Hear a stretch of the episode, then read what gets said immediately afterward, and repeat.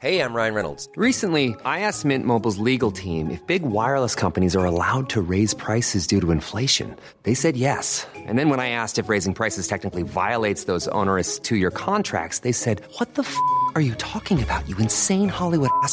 So to recap, we're cutting the price of Mint Unlimited from $30 a month to just $15 a month. Give it a try at mintmobile.com slash switch. $45 upfront for three months plus taxes and fees. Promo rate for new customers for limited time. Unlimited more than 40 gigabytes per month. Slows. Full terms at mintmobile.com. Bonjour à tous et bienvenue dans le podcast Culture PSG du 19 février. Donc euh, aujourd'hui, nous allons nous intéresser surtout au match PSG Strasbourg et bien sûr à la double confrontation euh, contre l'OM qui arrive dès la semaine prochaine. Euh, alors autour de moi pour pour animer cette, cette, ce podcast, nous avons trois intervenants plutôt habituels du podcast. On a bien sûr notre mangeur de chips favori, fan de prono à 99%, Alexis. Salut à tous. On a notre euh, fan du, euh, du Real, probablement le seul podcaster qui a été heureux de la défaite du PSG, Ryan. Salut à tous. Et bien sûr, notre résident dans le podcast, Mathieu Martinelli, qui sera bien sûr présent pour nous faire partager ses vues sur l'entrée de Thiago Motta notamment euh, lors du dernier match. Salut, salut. T'as bien, as bien travaillé ton intro, hein, François. c'est complètement dans l'impro, hein, je suis désolé. On sent que tu reviens de plus en plus souvent et qu'il y a un certain professionnalisme qui se développe. Voilà, voilà. Donc euh, ce soir, euh, ce soir, ce soir au, programme, on aura donc PSG Strasbourg, les deux PSG OM, les résultats du week-end, et on va commencer donc avec le pouls du match, donc la victoire contre Strasbourg 5-2 ce week-end, samedi, samedi après-midi. Euh, donc un match euh, qui était le premier depuis, euh, depuis Santiago Bernabéu, où on se fait cueillir à froid avec un but dès les premières minutes. Et ensuite, on a réussi à revenir dans le match, à dérouler et finalement à conclure avec un doublé de Cavani. Donc un match, un match sur lequel on va essayer de tirer des enseignements. Et bah, je sais pas, Alexis, tu te lances pour le pouls du match? Euh, bah écoute, oui, oui, pour, pour une fois, pourquoi pas. Euh, je renvoie toujours sur Marty, on va assumer sa responsabilité pour une fois. Euh, voilà, non, blague à part, c'est toujours des matchs un petit peu spéciaux après, après, après les matchs avec des champions, encore plus après nos, nos traumatismes malheureusement réguliers après les chocs de Ligue des Champions. Et effectivement, ce, ce PSG Strasbourg, c'était un match un petit peu un petit peu bizarre parce qu'à l'arrivée, le PSG a gagné 5-2, mais sans faire un grand match, c'est le moins qu'on puisse dire avec toujours les, mêmes lacunes récurrentes, ces, buts, euh, on va dire, naïvement encaissés. Euh, là aussi, c'est moins qu'on puisse dire. Euh, on a mal démarré, on prend un but assez rapidement. Ensuite, la fébrilité de l'adversaire et, et, le talent de, des joueurs offensifs du PSG, en particulier Di Maria et, Neymar devant, font qu'on est assez vite revenu dans le match et qu'on a déroulé sans forcer. Et puis ensuite, en seconde mi-temps, Strasbourg réduit l'écart. On va dire c'est un petit peu réveillé l'équipe avec Cavani en particulier qui n'était pas dans, dans un grand soir et à l'arrivée une victoire euh, une victoire facile mais effectivement tu peux pas tirer euh, grand chose de ce match-là tu malgré le, score large tu, sens bien que l'esprit des joueurs était ailleurs ou en tout cas qui était encore sous euh, sous la déception de du Bernabeu mais qui a un tel écart individuel entre les joueurs du PSG et, la faiblesse de, de, Strasbourg qui, qui, va sauver cette année, hein, qui, est, une bonne équipe, mais voilà, il n'y avait pas photo avec le PSG, que même sans, sans être un grand pari, bah, à l'arrivée, tu gagnes avec, euh, avec 3 buts d'écart. Bah, je crois que tu as un peu tout dit, Alexis. C'est vrai que c'est très compliqué de, de, tirer des enseignements. Tu parlais de tirer des enseignements tout à l'heure, François. Je pense que ça, c'est vraiment pas facile à faire après un match comme ça où effectivement, c'est en termes de concentration, d'implication, de, de, tension, c'était très compliqué ce match-là pour, pour Paris il y a eu assez peu de, assez peu de rythme, assez peu de concentration, assez peu d'implication. Ça s'est vu notamment sur quelques coups de pied arrêtés où, où Strasbourgeois se retrouve assez, assez vite tout seul sur les contre-attaques où quasiment à chaque ballon de récupération, euh, ça pouvait faire une, une occasion de but pour Strasbourg, euh, notamment en première période.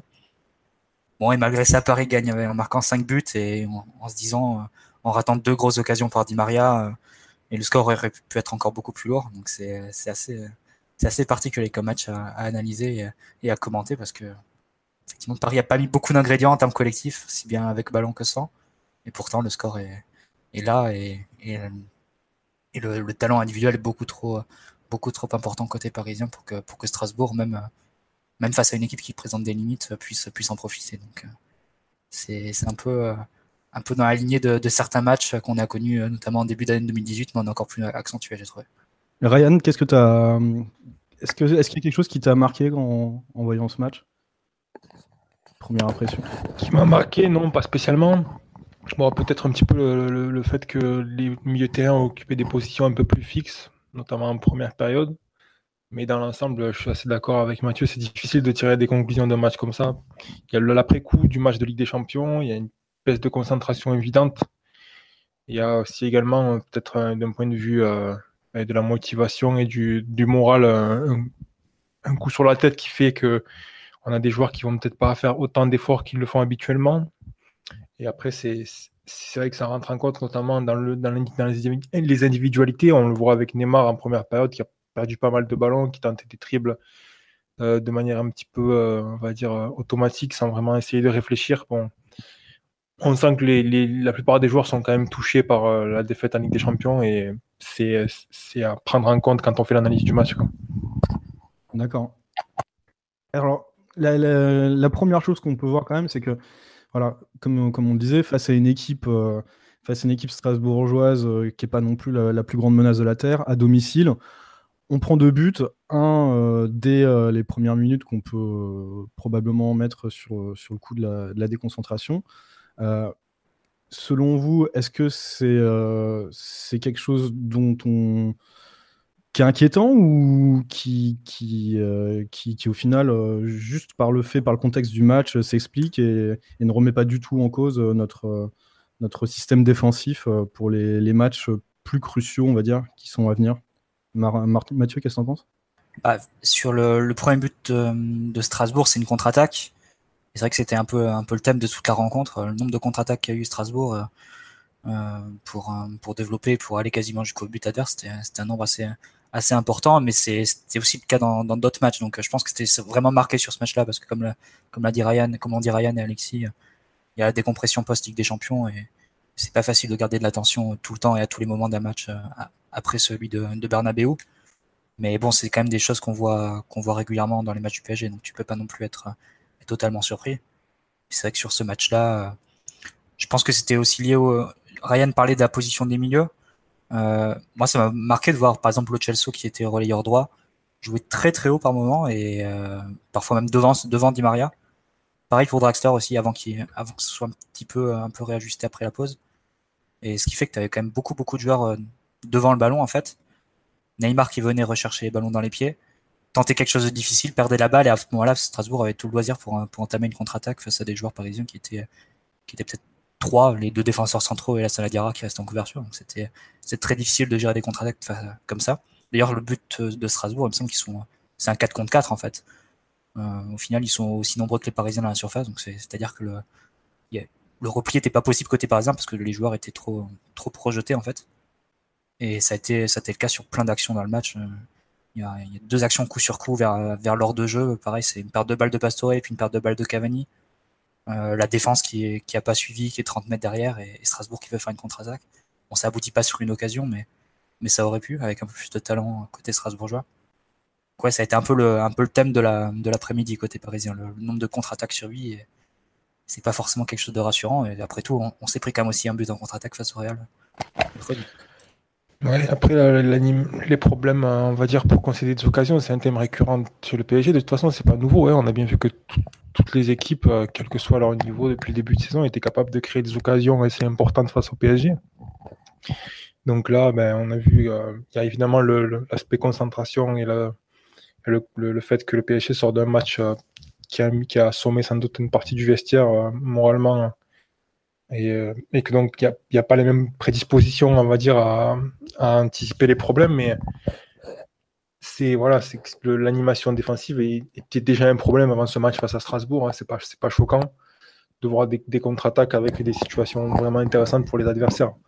La plupart du temps, ce qui, se, ce qui se produit depuis le début de saison, c'est qu'en général, les adversaires attaquent en sous-nombre. Et là, on a vu qu'il y avait quelques situations où Strasbourg était quasiment en, égalité numérique et ça fait mouche.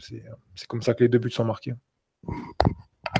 D'accord. Et en ce qui concerne euh, la défense, est-ce que vous pensez, ou en tout cas le, bloc défensif, le, système défensif, est-ce que les difficultés de, les difficultés de, de, notre arrière-garde ne seraient pas aussi dues au fait qu'on qu'on a mis un joueur qui n'était pas forcément euh, au top de sa forme et qui n'a pas encore tous ses repères dans cette équipe euh, au poste de, sentinelle de numéro 6 Alexis?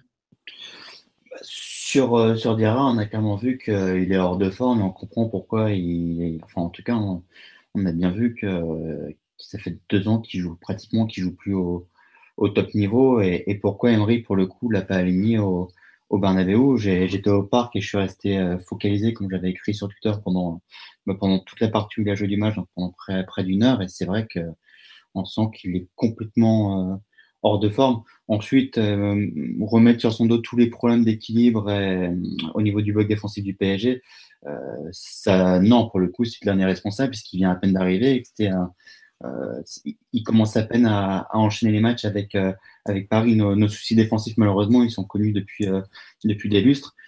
ils sont masqués en Ligue 1 parce qu'on est largement supérieur et, collectivement et surtout individuellement tu as toujours des joueurs qui, euh, bah voilà, même sans faire un grand match, bah, t'en, mets 5 euh, samedi. Euh, donc c'est assez, assez, révélateur de l'immense écart qu'il y a entre le PSG et les 19 autres équipes de Ligue 1. maintenant, voilà, on disait qu'on ne pouvait rien tirer d'un match comme, comme celui de, de, samedi contre Strasbourg après, après la déception avec des champions par rapport au fait que tu es largement supérieur à l'adversaire. Malgré tout, les seules conclusions qu'on peut tirer, bah, c'est qu'encore une fois, on, prend deux buts et on est d'une fébrilité défensive déconcertante. Et, et ça, ça, on le paye cash en Ligue des Champions, puisque nos adversaires n'ont pas besoin d'avoir beaucoup d'occasions euh, pour nous tuer, comme on l'a vu au, au Bernabeu mercredi, indépendamment de toutes les polémiques arbitrales qui y a autour de ce match. Et c'était la même chose à Barcelone et, tous les gros matchs de, Ligue des Champions. Donc, euh, pour, te répondre, François, mettre ça sur le dos de Diarra, non. Maintenant, euh, maintenant voilà, tant qu'on ne réussira pas à régler ces problèmes qu'on prend en Ligue 1, ce sera difficile de progresser en Ligue des Champions. Hein. Bah, il y a une stat pour, euh, illustrer ce que tu dis, Alexis, c'est qu'on a joué trois matchs face à Strasbourg euh, cette saison. On a encaissé six buts. six buts face à Strasbourg, quand même. En trois matchs, il faut le faire quand même. Mais oui, je te rejoins sur, sur la Sanadiara, donc ça se voit que sur le plan individuel, il est, il est pas dans le rythme. Je pense que ça se voit aussi, ça se voit surtout sur le plan, technique. Il y a, deux ou trois imprécisions en première mi-temps sur des passes latérales pourtant pas, très dures qui, qui ratent ou qui sont interceptées. Alors que bon, a priori, bon, c'est peut-être pas le, peut-être pas Bousquet, mais bon, c'est un joueur quand même qui, qui est censé être plus, plutôt, plutôt propre avec le ballon, pas maladroit avec ses pieds. Et les accélérations aussi, parfois, tu sens que c'est compliqué quand il y a un joueur en face qui, qui pique des sprints, il est, il est dans la souffrance. Hein. C'est sûr. Les, les, actions les plus intéressantes pour le moment, depuis qu'il est arrivé au PSG, c'est quand Paris est vraiment installé dans le camp adverse que euh, l'adversaire est en défense et dégage un ballon par exemple. Et là souvent Mundira il est, sur les, il est sur les bonnes trajectoires, il arrive à, intercepter et après à, recycler la balle et la donner à, un joueur offensif. Ça c'est plutôt les actions sur lesquelles il est intéressant, mais, mais c'est vrai que sur le plan défensif, bon effectivement il n'a pas il a pas colmaté les brèches, mais en même temps les brèches elles sont elles sont béantes quoi, elles sont très difficiles à colmater tout seul et, quand tu vois Strasbourg attaquer euh, euh, avec 30 mètres d'espace sans, sans, rencontrer un joueur, bon, c'est pas c'est pas le numéro 6 du PSG qui peut qui peut résoudre à lui seul ces problèmes-là. Il y a besoin que l'équipe soit beaucoup plus en bloc, que la défense remonte beaucoup plus et accompagne les attaques et que, que les joueurs d'attaque soient mieux positionnés aussi. Et ça, enfin, c'est un problème beaucoup plus global qui, qui dépasse la question du numéro 6. Et je pense que sur certaines situations, tu aurais mis euh, euh, Mota, Lo Celso, Busquets, euh, Casemiro, qui tu veux, tu aurais quand même des problèmes. Donc c'est c'est un problème plus collectif. Justement, pour revenir sur ta stat, Mathieu, avec 6 buts encaissés en 3 matchs, comment vous expliquez ça? Comment vous expliquez que, que cette équipe, qui n'est pas non plus un foutre de guerre, ait réussi à trouver autant la solution face, face à Paris C'est tous les matchs, hein, comme, comme l'a dit Ryan. Je crois que sur les 22 derniers matchs du PSG, tu as, encaissé 25 buts ou un truc comme ça, toute compétition confondue. Donc ça remonte à début décembre, hein, les 25 matchs, donc les 22 matchs. Donc bon, euh, toutes les équipes marquent des buts face à Paris ou se créent des occasions face à Paris, donc euh, ça, dépasse vraiment le cadre de Strasbourg. Et pour répondre à la question de manière plus globale, pourquoi? Ben Parce que comme le PSG a du mal à sortir le ballon correctement et qu'il se désorganise pour trouver des solutions pour le faire progresser, à la perte de balle, l'équipe n'est pas prête à, faire face à, une transition défensive et à, récupérer le ballon correctement. Et après, les adversaires créent des occasions en exploitant justement cette faille-là. C'est les problèmes à la création qui dérivent donc euh, parce que les militaires ont de la liberté pour, régler les problèmes, donc ils vont essayer de se déplacer, d'apporter des solutions. Et comme ils vont se déplacer, ben, le, placement va, va plus être optimal en fait. Il va y avoir des joueurs qui vont, qui vont être par exemple beaucoup dans une zone et une zone qui va être abandonnée. S'il y a une perte de balle qui se produit à ce moment-là, et qu'il y a une transition rapide de l'autre côté, le PSG n'est pas prêt tactiquement à répondre à ces situations-là. Et c'est comme ça en fait qu'on voit dans chaque match, que ce soit face à une équipe de Ligue 2 ou à une équipe de Ligue des Champions, que les adversaires arrivent jusqu'à la surface de réparation adverse à avoir des occasions euh, relativement intéressantes. C'est une question, de mon point de vue, d'animation de, offensive et de structure. Alors, un petit tour sur le live. On a euh, l'autre con qui nous dit euh, s'il y avait plus de pressing dès la perte du ballon, ça éviterait à la défense de se prendre des vagues de contre-attaque comme on a pu voir. On a Maf qui dit tous les joueurs de l'équipe ne défendent pas, l'équipe est coupée. C'est utopique de croire qu'on saura le faire contre le Real alors qu'on ne sait pas le faire contre Strasbourg.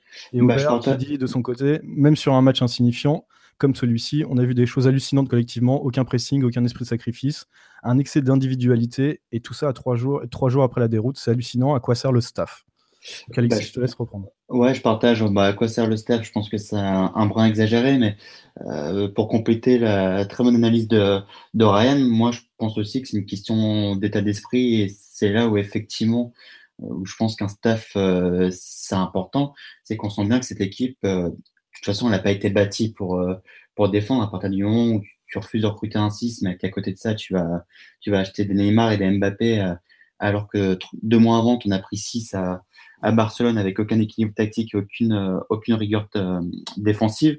Bon, on, on, sait bien que la priorité pour les dirigeants, ça n'a jamais été de bâtir, on va dire, une équipe rigoureuse. En revanche, euh, un staff technique et l'entraîneur en particulier, je ne doute pas qu'Emery tente de le faire, bah, voilà, c'est justement là pour inculquer un, état d'esprit de sacrifice, à, apprendre à l'équipe à, tout simplement à bien défendre, à être rigoureuse. Et ça, malheureusement, ça fait des années, je dirais, depuis le départ d'Ancelotti, qu'on fait le même constat, c'est que ce, PSG n'a aucune rigueur défensive. Et plus qu'un problème d'animation, ressortir le ballon, etc., moi, je pense que c'est un état d'esprit. et, on voit bien que dès qu'il faut souffrir euh, dès qu'on n'a pas le ballon, bah, c'est la panique la, plus totale. Alors, est-ce que c'est parce qu'Emery n'arrive pas à inculquer ses consignes aux joueurs, en tout cas, ils n'arrivent pas à les appliquer Ou est-ce qu'ils sont mal préparés pour ça euh, J'en sais rien. Je pense qu'Emery voit la même chose que nous. Toujours est-il que, euh, comme le disait très bien Ryan, que ce soit à Sochaux ou, au Bernabeu, on voit les mêmes lacunes. Et, ça, ça c'est très inquiétant, parce que tant qu'on ne réussira pas à le régler, tu peux acheter tous les meilleurs attaquants du monde, tu n'arriveras jamais, sauf miracle, à aller gagner des champions c'est intéressant le point, le lien qui est fait entre euh, l'animation offensive et l'animation défensive parce que on a un exemple par exemple avec, un exemple par exemple, on a un exemple avec euh, la saison sous blanc où on encaisse que, que 19 buts en Ligue 1, un total qu'on a déjà atteint cette saison.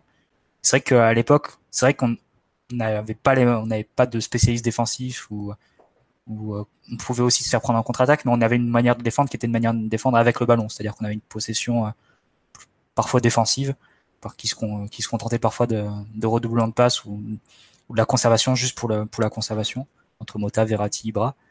Et du coup, l'adversaire n'avait pas, pas de munitions. Là, la position parisienne est un peu différente. C'est une position plus rythmée, avec plus de prise de risque, plus de paires de balles aussi. Et donc, d'autant plus de, munitions en contre-attaque pour l'adversaire. Et c'est euh, un, peu, un peu ce lien qu'on peut faire entre le, la façon d'attaquer de l'équipe, euh, qui est beaucoup plus. Euh, voilà, les joueurs ont plus tendance à, se séparer, à tenter d'y aller individuellement ou de prendre des risques dans des zones un peu compliquées. Alors qu'à l'époque, c'était beaucoup plus, beaucoup plus safe, notre manière de jouer, beaucoup plus prudente, moins spectaculaire. Mais le corollaire, c'est qu'on encaissait beaucoup moins de buts et qu'on concédait beaucoup moins d'occasions. On jouait aussi moins dans l'axe, non? À l'époque. Aujourd'hui, on a bah, on, jouait dans l'axe qui est très, euh, très vertical, quoi. On jouait beaucoup dans l'axe, mais on jouait dans l'axe autour d'une conservation entre Mota, Verratti, Ibra. Enfin, il n'y a aucune équipe de Ligue 1 qui peut prendre la balle à ces trois joueurs qui, qui sont pas des joueurs à tenter beaucoup de dribbles en plus. Donc euh, là, effectivement, c'est très différent la manière dont on joue actuellement. Et le corollaire, c'est un peu les aspects défensifs qu'on voit actuellement. Mais Ryan et toi, à juste titre, vous êtes beaucoup sur, euh, sur l'animation, sur, euh, sur l'organisation. Mais moi, ce qui me marque, et ce malgré le, mercato qui a été réalisé cet été, c'est qu'on sent une, immense fébrilité à la perte du ballon et, et quand les adversaires qui poussent, que j'ai quand même du mal à, à, m'expliquer, parce que ça fait comme des années que le PSG, euh, dès que l'adversaire est dans un temps fort, on, prend pas un but sur chaque action, mais, mais presque, j'exagère à peine. Et, et, ça, pour le coup, après deux ans d'Emery, mais c'était pareil après trois ans de Blanc, c'est quand même incroyable que cette équipe ait toujours aucune capacité de, de résistance quand, quand l'adversaire est dans, dans un grand soir. Alors vous allez me dire qu'avoir un grand gardien, ça, ça pourrait aider. Je suis premier à le dire, mais indépendamment du fait d'avoir un grand gardien, tu as quand même une grosse fébrilité. Bon, on l'a encore vu en fin de match au, au Bernabeu, on est probablement la seule grosse équipe en Europe peut en prendre deux en trois minutes à, 10 minutes de la fin. Moi, ça, honnêtement, j'arrive pas à m'expliquer comment on, continue à être aussi fébrile dans, dans, dans les moments faibles. Il y a Yeo qui nous dit sur le live, ce n'est pas, euh, ce n'est pas tant l'exposition au, contre, euh, au, contre-attaque nos problèmes, c'est surtout la facilité avec laquelle on laisse l'adversaire combiner. Ça s'est vu avec le Real, mais autant avec Strasbourg, et c'est flippant. Bah, c'est directement lié. De toute façon, la perte de balle, elle, euh, elle se produit parce que le PSG il essaie de faire progresser le ballon, on va dire. là, en l'occurrence, pour parler de Strasbourg, de manière individuelle, c'est-à-dire qu'il y a un joueur qui va tenter une prise de risque, un triple, une passe difficile euh, dans un secteur euh, axial ou un peu sur le côté. Le ballon est perdu, les relayeurs sont mal placés, parce qu'il y en a un qui a dézonné pour essayer d'offrir une solution, parce qu'il y en a un autre qui s'est décalé à un moment donné pour faire un appel dans la profondeur. Le milieu défensif se retrouve à couvrir une énorme zone soit il défend ça de manière, on va dire, euh, experte et il permet de temporiser pour que l'équipe se réorganise, soit il va essayer de mettre le pied, comme ça été arrivé avec la Sanadiara deux, trois fois face à Strasbourg, et derrière, il y a l'équipe qui peut progresser, mais faut, faut pas dissocier l'aspect offensif de l'aspect défensif hein, parce que tout est connecté vraiment. Pour, euh, pour en revenir au, au tweet de, que tu citais tout à l'heure, François, sur le pressing. Une équipe peut pas bien presser si elle est mal placée à la perte du ballon. Et ça, c'est un des grands problèmes du PSG. Parce que comme les joueurs se déplacent de manière spontanée et qui se remettent beaucoup à leur respiration pour trouver des solutions, quand le ballon est perdu, ils sont jamais, ils sont jamais assez proches de la balle, en fait, de l'adversaire pour presser. Et quand on, quand on parle de pressing, on a tendance à parler de penser effort, euh, intensité, mais il y a un bon pressing, c'est surtout basé sur une supériorité euh, tactique et sur un bon placement sur le terrain. Et ça, le PSG l'a rarement. C'est pour ça aussi que l'équipe presse mal. Et en fait, ce qui est incroyable, c'est qu'on met souvent ça sur le dos de l'individualisme de, Neymar, le fait qu'Mbappé n'est pas le plus grand défenseur de, la Terre. de toute façon, il n'a pas été recruté pour ça. Mais euh, toutes les grosses équipes ont souvent une ou deux stars voilà, qui vont pas faire les efforts défensifs parce que c'est elles qui vont te faire gagner le match, à commencer par euh, Messi Suarez au, au Barça, par exemple, et que nous, malgré ça, et surtout qu'en plus Cavani, c'est le premier à accepter de, se sacrifier, euh, on n'a jamais, jamais réussi à avoir euh, neuf joueurs euh, compacts en, bloc à la perte du ballon et capables d'être préparés au niveau, au niveau du pressing, au moins du niveau du, du repli, qui est même la, base d'une grande équipe. Et, c'est là où, honnêtement, par rapport aux critiques sur, sur, sur Emery et, et son staff, ben, on peut se poser des questions sur sur les progrès à ce niveau-là, parce que pour l'instant, honnêtement, il n'y en a aucun. Hein. Bah, le truc, c'est que tu peux, tu peux défendre à 9, mais défendre à 8 ou 7, comme, comme le fait Paris, c'est très difficile, parce que tu citais, le, la, tu citais la, façon dont le Barça s'était organisé. Ça a bien marché une saison, quelques mois, on va dire. Et c'était Neymar qui devait se sacrifier. Et effectivement, tu avais Messi et Suarez qui, qui étaient déchargés. On n'a jamais vu aucune équipe s'en sortir défensivement. C'est quand les trois, quand les trois attaquants étaient déchargés, comme c'est le cas, comme c'est le bah PSG. Et Valverde joue en 4-4-2 cette année, justement, pour, euh, bah voilà, est-ce qu'ils ont récupéré Poligno pour permettre à Messi Suarez d'être tranquille devant? Parce que même du temps d'Ancelotti et la BBC, c'était Bed qui revenait qui revenait en, tant qu'ailier droit et formait une 2-4 au milieu, tu avais dit Maria de l'autre côté. c'était beaucoup plus. Euh, même si c'était peut-être pas le, 4-4-2 euh, de l'Atletico, c'était quelque chose de beaucoup plus, euh, beaucoup plus solide et, compact que ce qu'on a actuellement. Mais je pense qu'on en revient à un problème qui est fondamental. C'est à partir du moment où tu axes tout autour de tes trois attaquants, c'est et comme Cavani en plus, c'est le, a priori le, plus enclin à faire des efforts défensifs, mais il se trouve que c'est le joueur axial. Donc, euh, en théorie, c'est un joueur que tu peux, que tu peux décharger aussi. Au final, tu te retrouves à avoir, à avoir que 7 joueurs qui, qui défendent vraiment. Et, encore, quand dans tes 7, tu as, un milieu à vocation offensive euh, comme Draxler, Pastore ou, comme Draxler ou Pastore, ben, tu te retrouves vite à, gérer des contres ou à gérer des situations défensives assez précises. ou le Celso également, hein, parce que mais il joue plutôt en enfin, il est rarement utilisé comme relayeur gauche avancé. Donc ouais, mais ça reste un milieu offensif. Euh, sa nature, c'est d'être un milieu offensif, quoi. Parce qu'en plus, en milieu, a été bricolé. Est-ce que le Chelsea, normalement, c'est pas son poste et ce c'est pas son poste non plus. Donc, euh, donc à l'arrivée, tu te retrouves avec 5-6 joueurs hyper offensifs sur au niveau du profil, sans même parler d'ailleurs des latéraux avec euh, Alves et Yori ou, ou Kurzawa, qui ne sait pas défendre. Donc, euh, forcément, bah, quand tu dis seul tout ça, finalement, c'est pas illogique d'avoir un bloc coupé en deux et de prendre autant de buts avec, bah, avec autant de facilité. Quoi. Je pense qu'il y a l'erreur presque originelle, je pense, c'est d'avoir voulu euh, faire de la MCN euh, le, pendant de la MSN en fait. Outre l'énorme écart de, niveau individuel qui y a entre les, deux trios, je pense que ça saute aux yeux de tout le monde.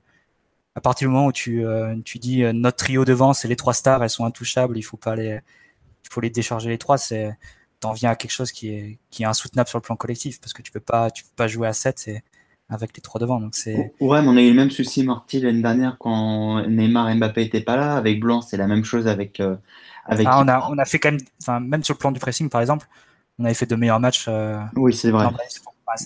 C'était pas, sans que ce soit la panacée, je pense que c'était mieux collectivement d'un point de vue défensif l'an dernier. Donc c'est dire à quel point on, est, on a un peu touché le fond cette année. à partir du moment où tu mets tout sur le trio devant, tu, déresponsabilises en fait euh, euh, ce trio-là par rapport au reste de l'équipe. Et, au final, tu te retrouves à, vraiment jouer des, des coups en infériorité totale. Donc c'est.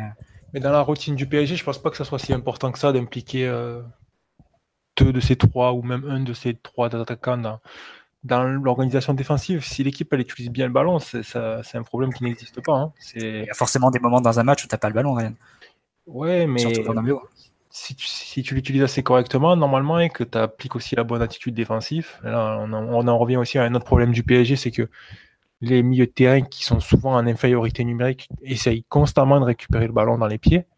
que même quand ils n'ont pas l'avantage tactique et euh, numérique, prennent des risques. Et ça, ça, fait, ça permet en général à, l'adversaire de progresser parce que, hormis la Sanadiara, il n'y en a aucune qui a une technique défensive qui sort du lot. Donc, euh, c'est vraiment. Euh, moi, j'en reviens toujours à ce problème d'organisation. Quoi. C'est, euh, je pense pas que ce soit nécessaire d'impliquer nécessairement Mbappé et Neymar sur une phase défensive dans la, dans la routine, dans les matchs de championnat contre des adversaires plus modestes. En Ligue des Champions, je suis d'accord. Et de toute façon, je pense que c'est ce qu'on a vu à Madrid, c'est-à-dire que Mbappé et Neymar, ils s'étaient impliqués défensivement, ils faisaient les replis, ils se rapprochaient même. Il y a des situations où ils étaient proches de du, poteau de corner, quoi. ils, ils, sont vraiment redescendus bas. Je pense pas ils aient gardé des efforts. On l'a vu d'ailleurs sur les distances parcourues. On a vu une, équipe du PSG qui a énormément couru après le ballon et qui a été quand même assez solidaire à ce niveau-là. Donc je pense pas que ça soit tant nécessaire que ça, par contre, face à Strasbourg. Par contre, ce qui me semble beaucoup plus nécessaire, justement, parce que ces joueurs-là sont parfaitement conscients que c'est des joueurs d'un autre niveau, qu'en face, il y a un adversaire beaucoup plus modeste, et que leur demander une implication de tous les instants, c'est incompatible avec ça ce qui est nécessaire, c'est de mieux utiliser le ballon de façon à ce que tu souffres moins des pertes de balles. Et là, là c'est là on peut quand même pointer du doigt le travail d'Emery parce que cette, équipe-là, qui n'a pas de spécialiste défensif, qui manque de milieu de terrain avec des capacités défensives et avec, on va dire, une connaissance tactique claire des postes de milieu de terrain, devrait être davantage capable de s'organiser autour du ballon pour justement compenser ces problèmes-là. Mais elle ne le fait pas. Alors, petit tour sur le live. On a euh, Tib qui nous dit Je pense que l'on n'a pas une personne constante en sentinelle. L'absence de régularité répercute euh, sur aussi les autres. On a l'autre con qui dit Combien de fois on a vu tout le monde attendre de voir ce que Neymar va faire avec le ballon et lorsqu'il le perd, tout le monde se retrouve hors de position? Et on a Clonolika qui dit Le PSG ressemble beaucoup au Barça de la saison dernière. Mathieu, qu'est-ce que ça t'inspire? Je suis assez d'accord sur les, euh, deux dernières, il me semble. effectivement, c'est la fin du Barça de, Luis Enrique, c'était un peu ça. D'ailleurs, c'était comme ça qu'un joueur comme Busquets, euh, qui est, passé pour, enfin, aux yeux de certains, pour, un joueur cramé, parce qu'il il avait des distances énormes à, courir, forcément, ça ne joue pas du tout sur ses qualités.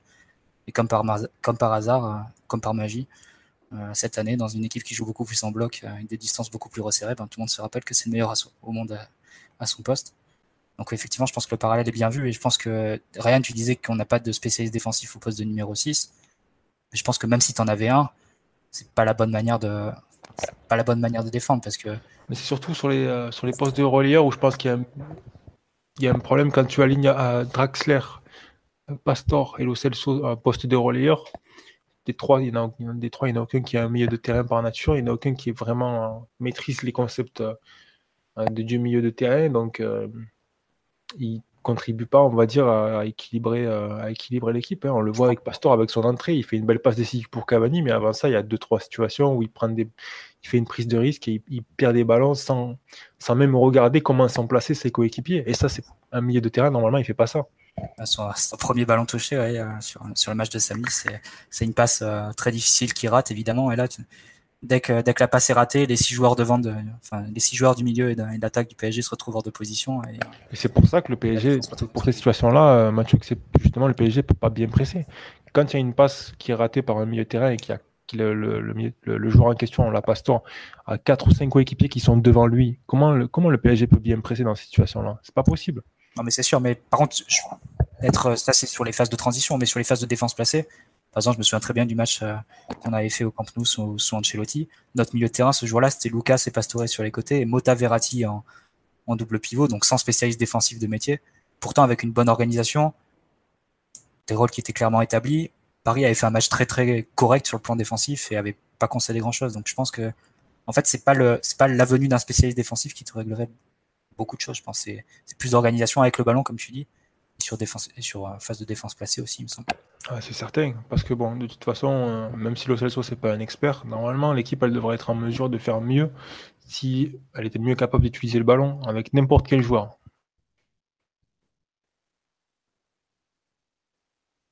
Allô? Ouais, François, vas-y, vas-y, reprends. Hein. Ah non, j'ai rien dit.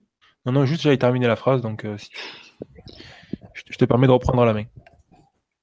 Euh, bah écoute, je, je, l'avais pas prise. Je... Excusez-moi, j'étais en train de gérer en plus un autre truc. Je n'ai pas écouté ta dernière phrase. Non, c'est Alexis sur un tunnel, vas-y Alexis. Euh, si t'embêtes François, si on t'embête, tu peux nous le dire, hein, t'inquiète pas. Excusez-moi, j'étais en train de gérer des trucs avec euh, le grand chef. Non, parce que je pensais que tu étais en train de faire le, le, tour des tweets en fait sur le, le hashtag, c'est pour ça. Non, ce que tu viens de dire, il s'en fout complètement.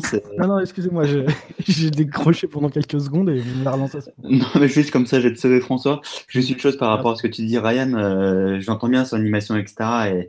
Et, et, et, je partage l'analyse totalement, en particulier au niveau des, des profils, comme on disait tout à l'heure, euh, les Le Chelsea, Drassler, etc., qui sont qui sont pas les joueurs les plus défensifs du monde et qui en plus jouent pas à leur poste de, de base. Maintenant, euh, c'est là aussi on en revient encore à, à la patte, à la main d'un staff technique, même si on peut pas tout leur tout leur attribuer, en tout cas dans, dans le mauvais sens du terme. Euh, c'est que défendre, c'est aussi un état d'esprit. Alors en Ligue 1, on n'a pas vraiment besoin puisque on est largement supérieur, etc. On l'a, on l'a assez répété tout, tout, le monde le voit. Maintenant, sur des matchs euh, basiques comme à Marseille ou Lyon, où sur le papier, tu es quand même largement supérieur, euh, bon, on s'est fait bousculer parce qu'on a bien vu que cette équipe avait aucun esprit de sacrifice, ou en tout cas, euh, est incapable de se mettre en position de, de, de, souffrance, de, de, bah voilà, d'accepter euh, la domination de, l'autre euh, sans exploser. Et, ça, ça en Ligue des Champions, à, Lyon-Marseille, tu enfin à Lyon, on fait un bon match, mais à l'arrivée, tu perds parce que tu prends ce, rouge avec une grosse indiscipline. À Marseille, tu as ce de partout miraculeux avec Cavani. Normalement, on ne devrait même pas se retrouver dans des situations comme ça, vu la qualité de notre effectif par rapport par rapport à, au, genre de, nos rivaux. En revanche, en Ligue des Champions, bah, là, tu as, un réel moyen ou petit, indépendamment des, des, des aides pardon, arbitrales, bah, voilà, qui t'en met trois.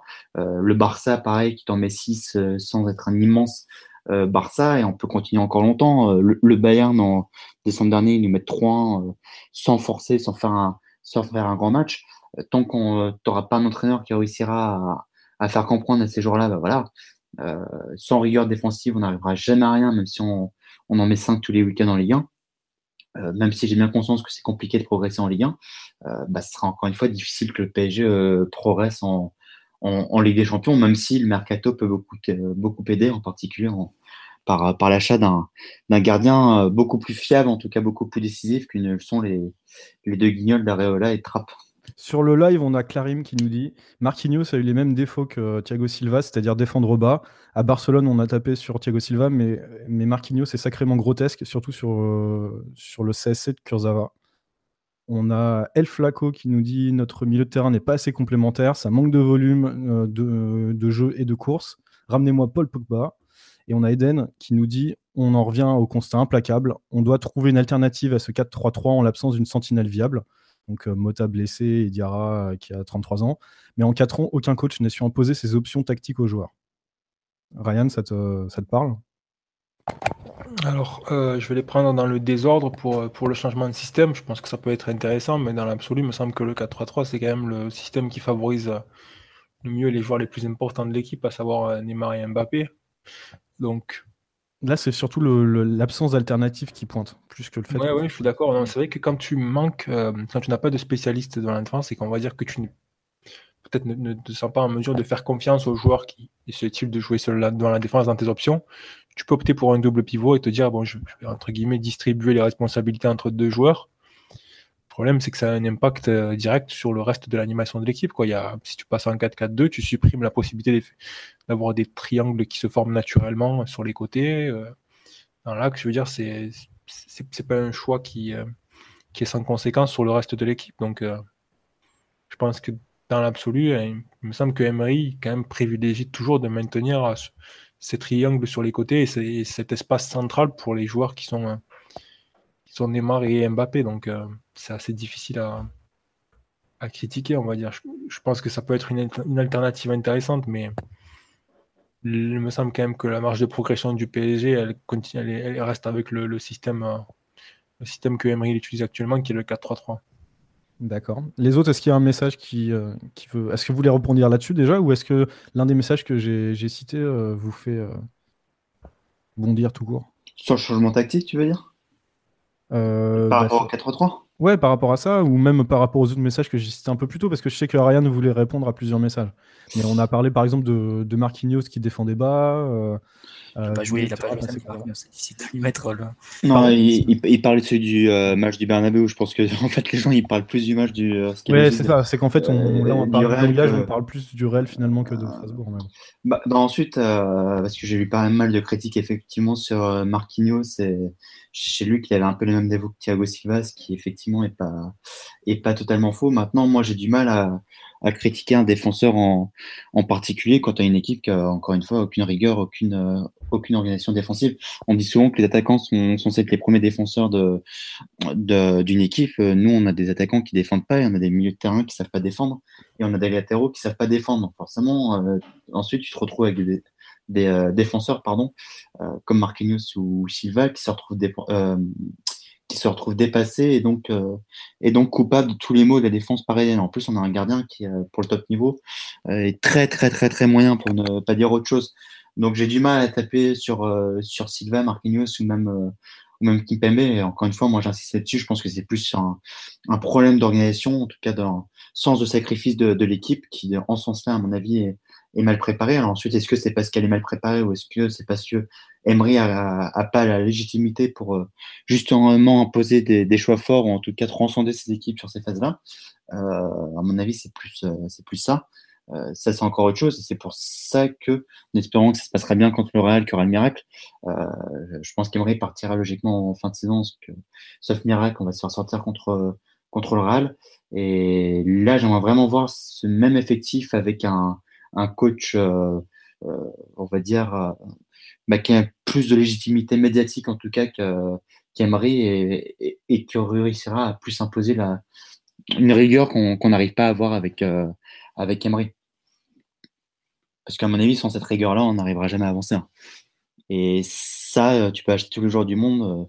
si ton entraîneur n'arrive pas à faire progresser ton équipe, tu n'avanceras pas. Hein. Ok. On a Clono qui nous dit euh, qui, le sapin de Noël d'Ancelotti, est-ce que ça pourrait pas être une option pour, pour mettre en situation parfaite Neymar et Mbappé? Euh, Alors, c'est donc le 4-3-1-2, c'est ça? Donc, euh, ouais. Alors, moi, je parle du principe... Ouais, ouais.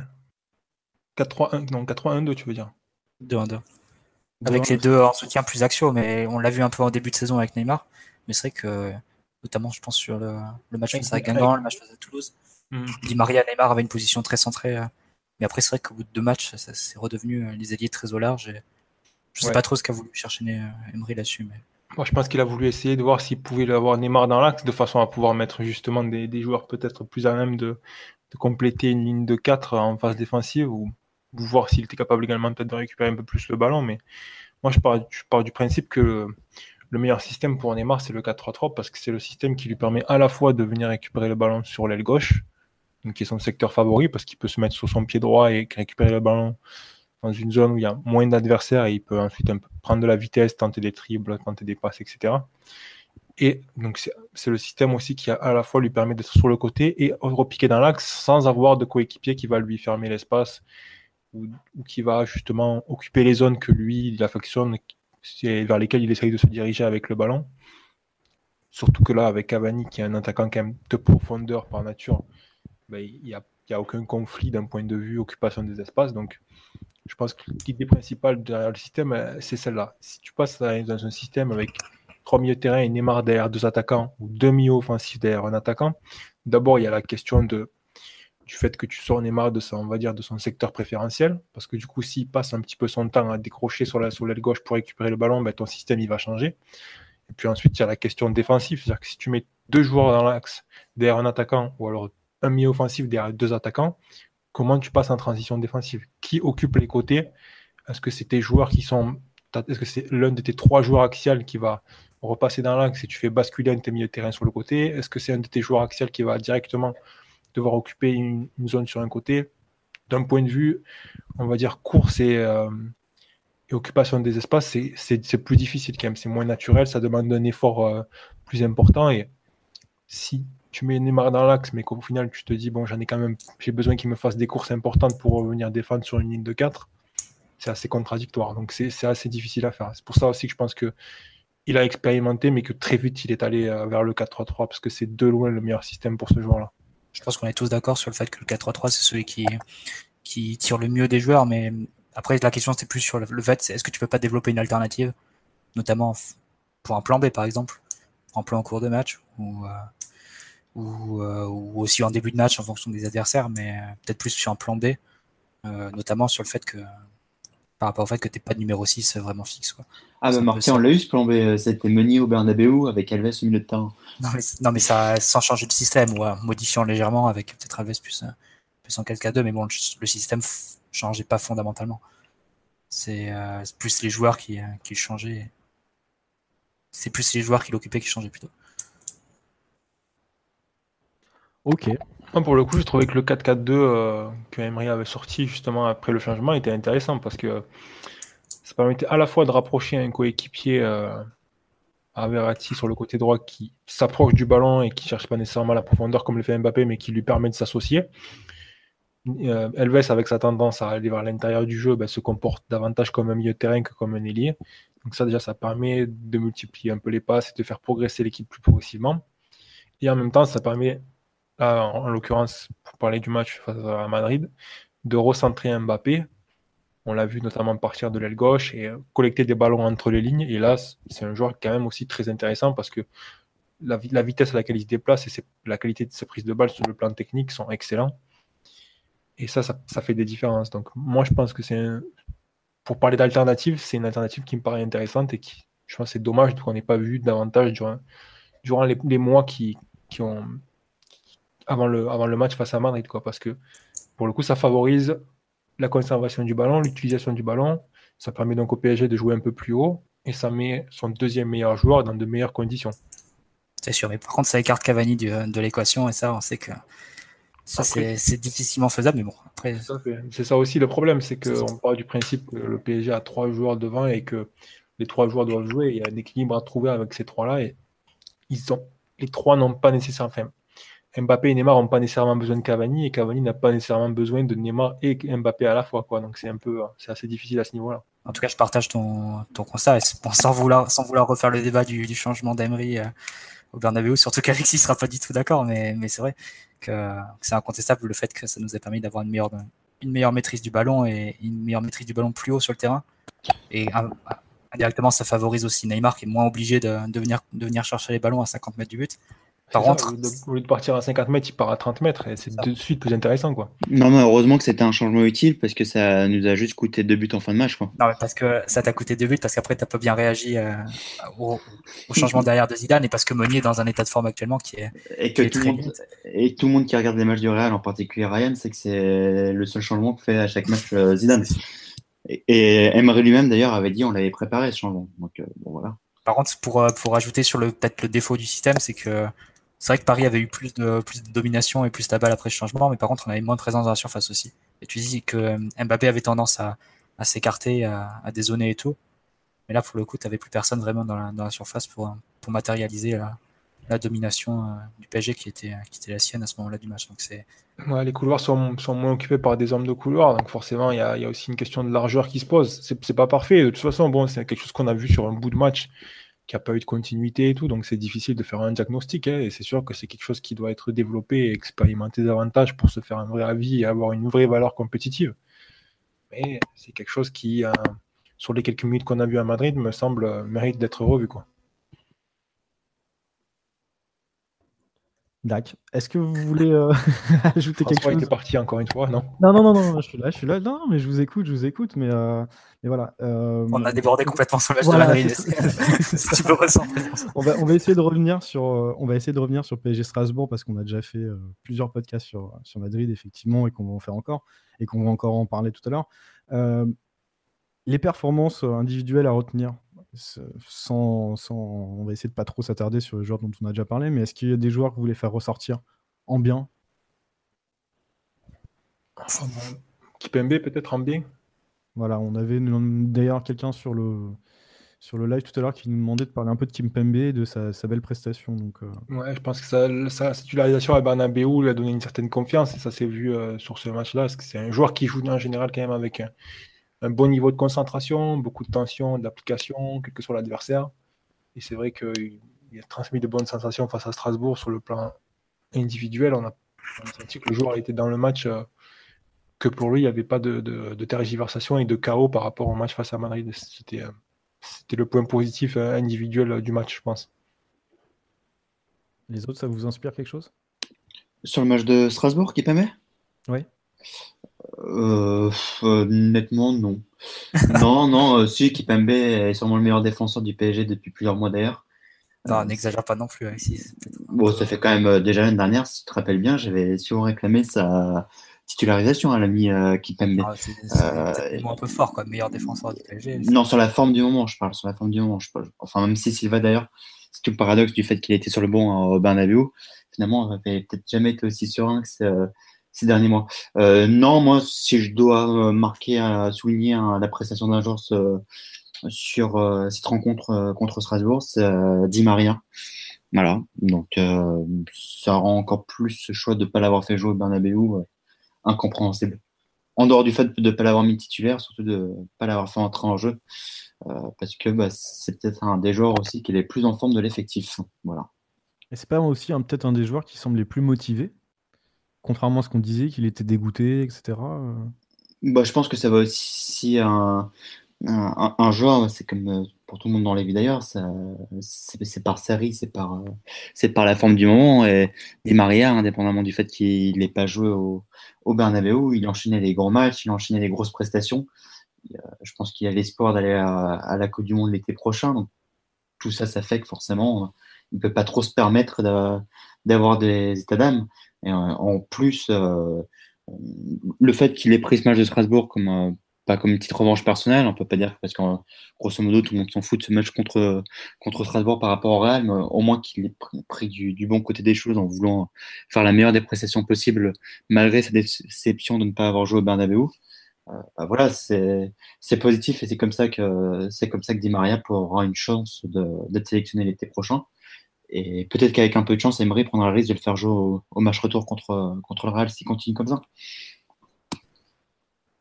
On verra. hein. De, de toute manière, c'est qu'il soit bon ou mauvais, on peut pas dire que ce soit un joueur qui qui euh, baisse les bras ou enfin qui a l'habitude de baisser les bras sur un terrain. Enfin, c'est un joueur qui essaye tout le temps, qui, qui prend toujours beaucoup de risques. Donc, euh, Il a quand que- même eu un- une période où il avait quand même le, moral et, la tête dans les chaussettes, on va dire ça comme ça. hein. C'est sûr, mais est-ce que ça se ressentait vraiment sur le terrain? Peut-être dans les célébrations et tout. Moi, j'ai jamais vraiment ressenti sur le terrain où c'était. euh, bah, Après, effectivement, il a, fait des mauvais matchs. Il a fait des matchs où il perdait beaucoup de ballons et tout, mais je pense que jamais on peut dire qu'il a fait un match transparent, dit Maria. Enfin, c'est pas vraiment le genre de joueur. euh, Tu dis, il va passer 90 minutes euh, sans, sans rien faire sur le terrain et, et sortir à la 60e en, se disant, ah oui, il était sur le terrain celui-là. Non, c'est pas ce, c'est pas ce type de joueur-là, dit Maria. Donc, euh, qu'il soit bon ou mauvais, c'est toujours quelqu'un qui prend beaucoup d'initiatives. Après, sur Kipembe, moi, ça m'a fait rire. Pas forcément Kipembe, mais Thiago Silva, dès la troisième minute, de le voir tenter une percée, euh, balle au pied et finir une action dans la surface sur attaque placée. Je pense que le, message de la titularisation de Kipembe avait dû, avait dû bien passer. Il avait dû être assez, assez au courant que ce qui lui était reproché, c'était peut-être le fait de ne pas prendre de risques ou, de jouer assez, de jouer trop à la sécurité, on va dire, avec balle au pied. Et c'est vrai qu'en première mi-temps, je crois qu'il a fait deux percées, enfin, il finit deux fois une action dans la surface, c'est assez, assez bizarre et assez inhabituel surtout. Bah, c'est une mission en partie euh, accomplie du coup. Si, euh, si le joueur, enfin c'est un pari plutôt réussi, si, euh, si le joueur se motive plus qu'il se, qu'il boude.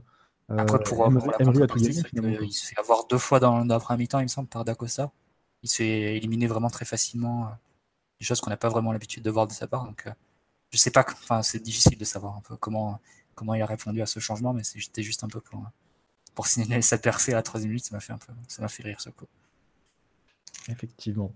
Au niveau de, donc, euh, des joueurs de, de, la défense, il y en a sur lesquels vous voulez revenir? Est-ce que vous voulez revenir sur les latéraux? On en a déjà parlé peut-être. Euh, de la défense suffisamment ou pas? Est-ce qu'il y a quelque chose qui vous a marqué euh? Pas spécialement, non. peut-être toujours la, différence de niveau entre le Alves Ligue des Champions et peut-être Ligue 1, mais... non, pas spécialement. Vous pensez que Kurzawa a, marqué des points par rapport à Berchiche ou? pas hier. François, franchement, je pense que tu n'as aucun joueur qui, euh, indépendamment du fait de Di Maria et encore moins derrière, qui peut éventuellement marquer des points ou non euh, par rapport au match euh, du Real. Voilà, donc honnêtement, si Kurzawa marque des points sur ce match-là, c'est pire que tout, en sachant que les deux buts viennent de se rebooter. Enfin, en tout cas, que le premier but vient de, de son côté, s'il me rappelle bien. C'était bien sûr une perche hein, que j'attendais. Ah, ok, on voit. Non, mais Maintenant, euh, on l'a vu avec Yori au Bernabeu. Moi, je suis partisan de mettre toujours Yori titulaire, bien évidemment. Mais ça n'a malheureusement pas été forcément plus brillant que Kurzawa au Bernabeu. Ok. Bon, bah écoutez, euh, je vous propose qu'on passe sur, euh, sur les, autres secteurs de jeu. en tout cas, voilà, au niveau de la défense, on a pas mal parlé. Euh, est-ce que, est-ce que au, milieu, il y a des, des, prestations qui vous ont intéressé ou pas? Voilà, on a parlé un peu tout à l'heure. On a déjà dit, bien sûr. Là, on a parlé tout à l'heure. Enfin, après, c'était un milieu un peu, un peu bricolé. Hein. Qu'est-ce que tu as pensé de, de, Drexler, par exemple? Bah, le, le, match un peu habituel de Drexler, j'ai l'impression. C'est euh, pas mal de propreté, de, de bons choix peut-être le, ce qu'on lui reproche, c'est peut-être de ne pas se montrer assez offensivement, mais en même temps, il marque un beau but, donc euh, je sais pas trop, je saurais pas trop dire. Puis euh, aussi, il me semble que la première minute, première minute du match aussi, il se, crée, il crée une bonne occasion, enfin, il fait un bon appel, servi par Di Maria côté droit et un centre en retrait qui, qui est mal repris. Non, au final, je pense que c'est une prestation positive pour Draxler. Après, ça les, les avantages et les inconvénients qu'on connaît, et de fait, dans une équipe qui défendait pas vraiment et qui avait un peu la tête ailleurs, c'est ça a donné un peu quelques courants d'air sur, euh, de son côté à la perte. Mais non, j'ai pas, pas grand chose à, lui reprocher hein, sur ce match je trouve, ça. Dac. Bon, bah écoutez, euh, s'il n'y a aucun joueur sur lequel vous souhaitez revenir euh, plus que cela, je vous propose qu'on avance sur le prochain thème, qui est donc l'ambiance qu'on a en ce moment autour de l'équipe. Alors avant, je vais juste faire un petit tour sur le live où on a Fouteuse qui nous dit MCN jamais aligné en 2018 avant Madrid, de 11 identiques non plus, beaucoup de tests d'Unai. N'est-ce pas surtout un problème d'automatisme, trop de gestion? Ne faut-il pas faire le deuil du mercato qui nous fait radoter sur les problèmes jusqu'à l'été? Mathieu? Problème d'automatisme pour la euh, ouais, enfin, elle voulait dire ça. Je pense qu'elle voulait parler euh, à la fois de la MCN et même de l'équipe en général. La façon dont Emery a fait son turnover, c'est-à-dire Ouais, voilà. Par, par, exemple, sur le match de samedi, on a cinq changements par rapport euh, au match de, du Real. Là, pour le coup, ça me semble complètement normal. Enfin, tu regardes aussi l'équipe qui a aligné le Real face au Betis hier. Il y avait aussi, il y avait aussi pas mal de changements. Il y avait Lucas Asensio qui était titulaire, Kovacic aussi. Enfin, un nouveau système. Donc, c'était pas, ça me semble pas, pas illogique qu'Emery fasse un peu tourner sur ce match-là. Ça m'a pas, pas du tout choqué. Euh, il me semble pas non plus que la, rotation sur les deux premiers mois, enfin sur les mois avant le, match face au, face au Real était particulièrement euh, critiquable non plus. Donc. Après, c'est vrai que sur la fin de, du commentaire, le fait que oui, effectivement, il y a des problèmes qui vont, qui vont rester jusqu'à la fin de la saison, ça c'est clair. Mais bon, comme ils apparaissent à chaque match, on est obligé d'en parler à chaque match. C'est un peu ça. Dac. Bon, bah écoutez, on a fait le tour sur, euh, sur ce match en particulier. On va parler de ce qui s'est passé et de ce qui se passe autour de ce match, à savoir euh, l'ambiance autour de l'équipe. On peut constater une forte mobilisation, en tout cas en apparence, en ce qui concerne à la fois les joueurs, le public, euh, etc. pensez que les joueurs ont ont en tête les, euh, les 3 ou 4 matchs à venir ou qu'ils ont euh, le quatrième, le Real et qui sont focus là-dessus? Et que tout est fait pour euh, ce match retour où, comme, comme disent souvent les, joueurs, on prend les matchs les uns après les autres. Bah, parce que c'est parce que c'est la meilleure façon de préparer le match face au Real. De toute façon, tu te plantes les deux fois face à Marseille, tu vas pas arriver face au Real en bonne condition. Les autres Je, crois que j'ai coupé Alexis. Euh, pardon, Alexis. je t'en prie. Euh, ben non, mais tu peux pas reprocher aux joueurs d'être focalisés uniquement sur la Ligue des Champions, alors que les supporters et, tout l'entourage du club, à commencer par le président, parlent de Ligue des Champions à 24 euh, toute la saison. Donc ça, je pense que c'est assez logique euh, que les joueurs soient bah, que la Ligue des Champions, il faut employer le terme, et, et, une obsession à Paris. Alors pour le pire et le meilleur, en ce moment, c'est quand ça se termine mal, c'est pour le pire, parce qu'ensuite, tu as l'impression que ta saison a plus beaucoup de sens, euh, même quand tu, en, tu enchaînes les titres en France, euh, comme ce qui se passe pour, euh, pour le PSG. Bien évidemment que les joueurs ont tous ce match contre le Real, en plus, en plus du score à, remonter, on sait qu'il y en a beaucoup qui sont remontés par rapport à l'arbitrage, à, à commencer par, par, par Neymar, donc il y a un gros sentiment de revanche. Maintenant, le point positif, c'est que ces deux matchs de Marseille, c'était bien deux matchs, ou en tout cas, sinon, ce serait vraiment hyper agaçant, euh, pour ne pas dire désespérant, euh, où tu sais que les joueurs vont être mobilisés et mettre un petit peu de côté ce match contre le Real, c'est bien ces deux fameux matchs euh, contre, contre l'OM et qui en plus sont des super tests parce que tu sais que Paris, pour le coup, en tout cas je l'espère, euh, va pas se réserver par rapport au Real. Et, et donc ces deux matchs-là, mentalement, c'est des super matchs pour, pour, pour se préparer contre le Real. Tu vois, si on avait enchaîné que des affiches comme 3 au Strasbourg, 3 qu'on va jouer juste avant, juste avant le Real d'ailleurs, bah voilà, ça aurait été un petit peu longuet. Euh, franchement, tu rien à tirer, etc. Là, le fait que tu vas jouer Marseille deux fois en plus en trois jours que Marseille en, et en pleine bourre, euh, enchaîne les gros résultats. Je crois que ça fait 11 matchs de suite qu'ils n'ont ont pas perdu, qui sont sur une super dynamique. Euh, qu'en plus, tu viens d'en prendre trois contre le Real, tu sais que les supporters Marseille, c'est vraiment le match que tout le monde attend toute l'année, enfin, en tout cas quand, en, Ligue 1. Bah, tout ça, ça fait que forcément ce match-là fait qu'on va mettre un petit peu de côté ce, fameux match contre le Real et que entre guillemets, ça va passer beaucoup plus vite. Et, à mon avis, c'est une très bonne chose d'avoir ces, deux matchs contre Marseille. D'accord. Bah justement, à moins que vous ayez quelque chose à rajouter là-dessus, on va enchaîner sur euh, donc le deuxième thème de la soirée, qui est les, euh, la double confrontation euh, face à l'OM à venir, qui donc les deux matchs au Parc des Princes, l'un en championnat, l'autre en, Coupe de France. Euh, quel, PSG, selon vous, on doit attendre? Est-ce que est qu'Emery doit enchaîner avec euh, deux équipes types euh, ou deux équipes mixtes ou une fois une équipe type, une fois une équipe mixte?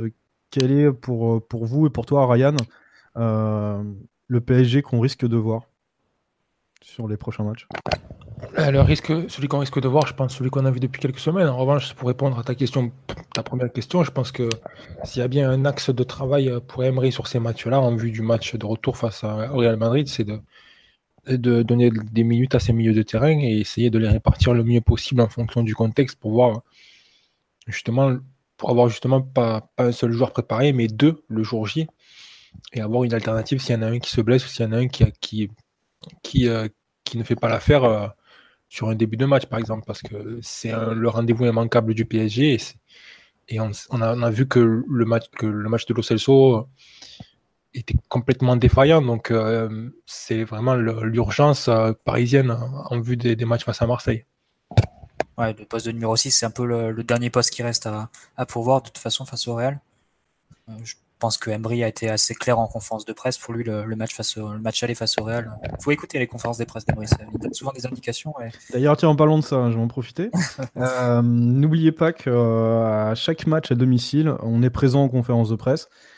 pour vous la, la, diffuser en live sur Twitter et sur le site internet, mais que vous pouvez surtout poser vos questions en direct à Unai Emery. Les gens souvent disent que les journalistes posent de mauvaises questions. Et ben ça tombe bien, moi j'ai mon ordi avec Twitter. Vous me, demandez euh, les, questions que vous voulez lui poser, et puis euh, j'essaye d'en poser le, maximum. Voilà, fini pour ce petit aparté euh, d'autopromotion, et je te laisse reprendre la parole. Non, non, juste Ouais, ce que j'allais souligner, je me permets aussi d'en rajouter. on se plaint suffisamment des, des, piteuses questions et des piteuses conférences de presse de nos journalistes français, de certains gros médias français, on va pas citer leur nom, tout, tout le monde les connaît. Bah, au moins François, tu et Culture PSG, bah, vous avez le mérite de permettre aux, gens de participer et de poser des questions intelligentes, en tout cas perçues comme telles. Donc, bah, aux gens d'en profiter et, euh, bah, de développer ce concept que je trouve pour le coup vraiment euh, excellent. Et surtout qu'Emery, il, est souvent beaucoup plus intéressant en après-match qu'en avant-match au niveau des, conférences de presse. Donc, il faut vraiment dire aux gens d'en profiter parce que bah, voilà, tu t'embêtes pour organiser ça, pour, euh, pour parler poliment. Euh, et, quand je dis sur Twitter toute la journée, les gens critiquaient euh, souvent à, raison, à juste titre, euh, nos médias français. Bah voilà, qu'ils en profitent pour poser les questions que nos médias français sont pas capables de poser en, conférence de presse. Dans le respect d'Emery, bien sûr. C'est Philo, puisque tu nous écoutes, voilà, c'est ça de l'autopromotion. vas-y, vas-y Mathieu. Mais, dans le respect d'Emery, hein, évidemment. Non, mais c'est clair parce que le c'est vrai qu'on on a tendance généralement à se moquer d'Emery, euh, de son accent et tout, mais il a, comme tu l'as dit, Alexis, il a quand même pas mal d'indications en conférence de presse. Par exemple, si tu écoutais ses confs avant le, match face au Real, c'était euh, assez clair qu'il misait comme sur l'autre sur, euh, pour le poste de sentinelle. C'était assez clair aussi qu'il n'envisageait pas Di Maria en plus des trois attaquants, en plus de la MCN, on va dire. Donc il lâche quand même des infos et si tu l'écoutes sur la conférence d'après-match face, face au Real, face, à, face à Strasbourg, bon, il parlait du match face au Real il est satisfait globalement du match face au Real. Euh, il n'envisage pas non plus de, changer de, système ou de faire des, tests euh, importants. Donc euh, ça paraît assez clair que le seul poste qui est, vraiment ouvert, c'est le poste de numéro 6. on va voir maintenant si est-ce qu'il va, répéter sa confiance à Logelso.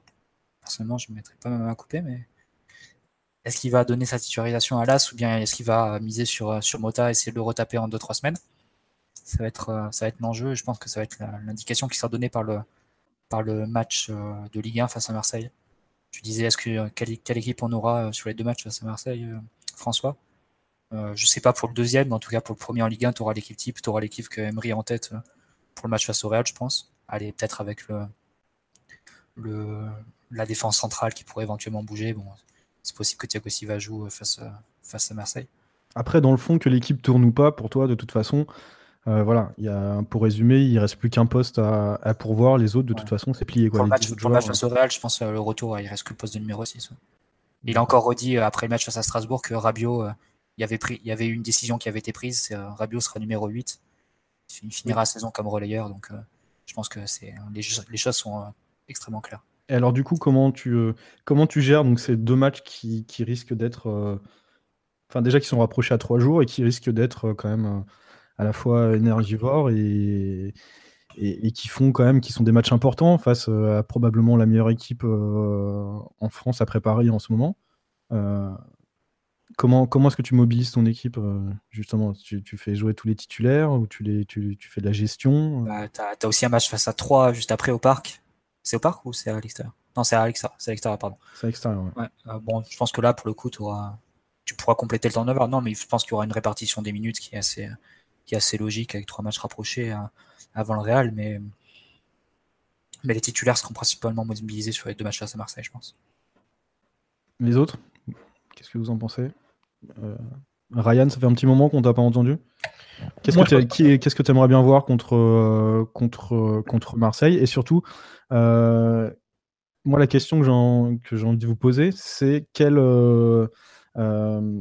sur quel point faible euh, va, pouvoir appuyer, euh, va pouvoir appuyer Marseille du côté de l'équipe parisienne et surtout quel, euh, quel, quels axes de progression peut, peut avoir Paris sur ces matchs avant le Real et comment travailler ces, ces, axes de progression?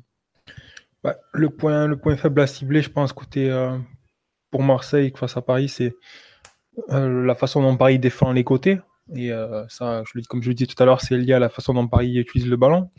Donc après, Paris a aussi une marge de progression là-dessus.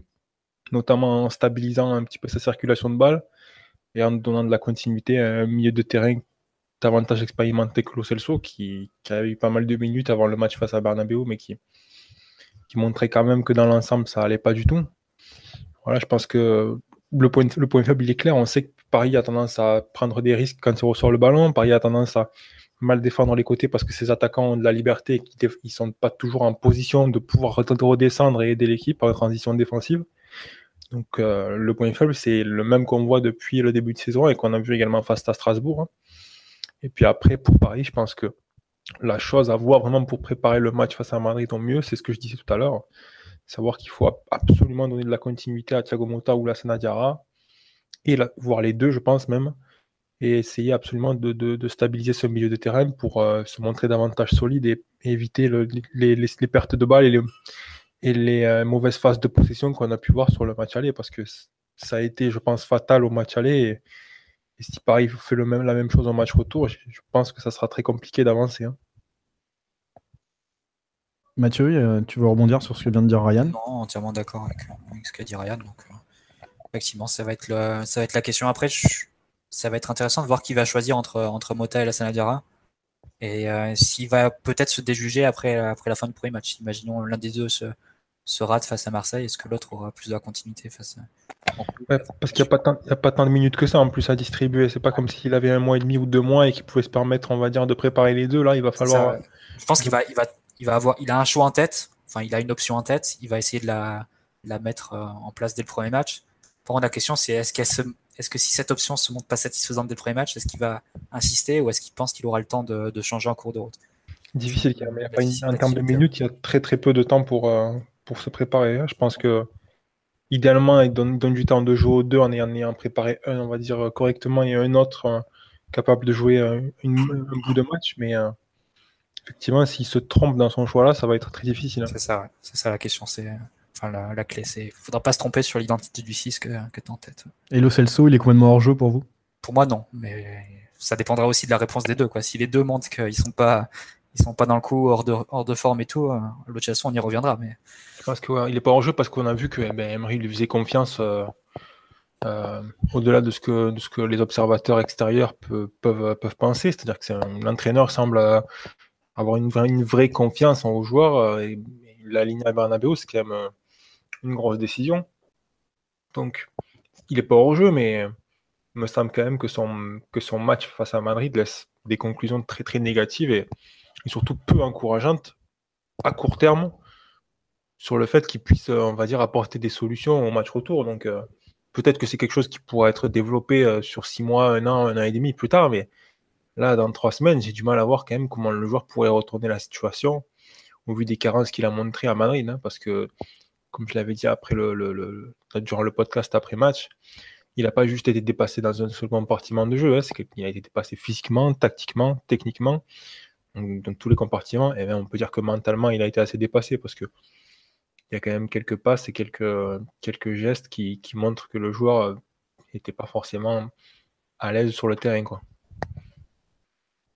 Mais est-ce que c'est pas ça le, le, vrai problème? Et on peut se dire que voilà, il a été lancé dans le grand bain à, à Bernabeu et que bah, sur un match retour, conditionné, après trois semaines, à domicile, euh, bah, le petit gap mental qu'il a, qu'il a à passer pour, euh, pour pouvoir euh, prétendre à, jouer dans ce genre de, de, confrontation, ben, ça, peut être suffisant, ça peut être suffisant pour le match retour.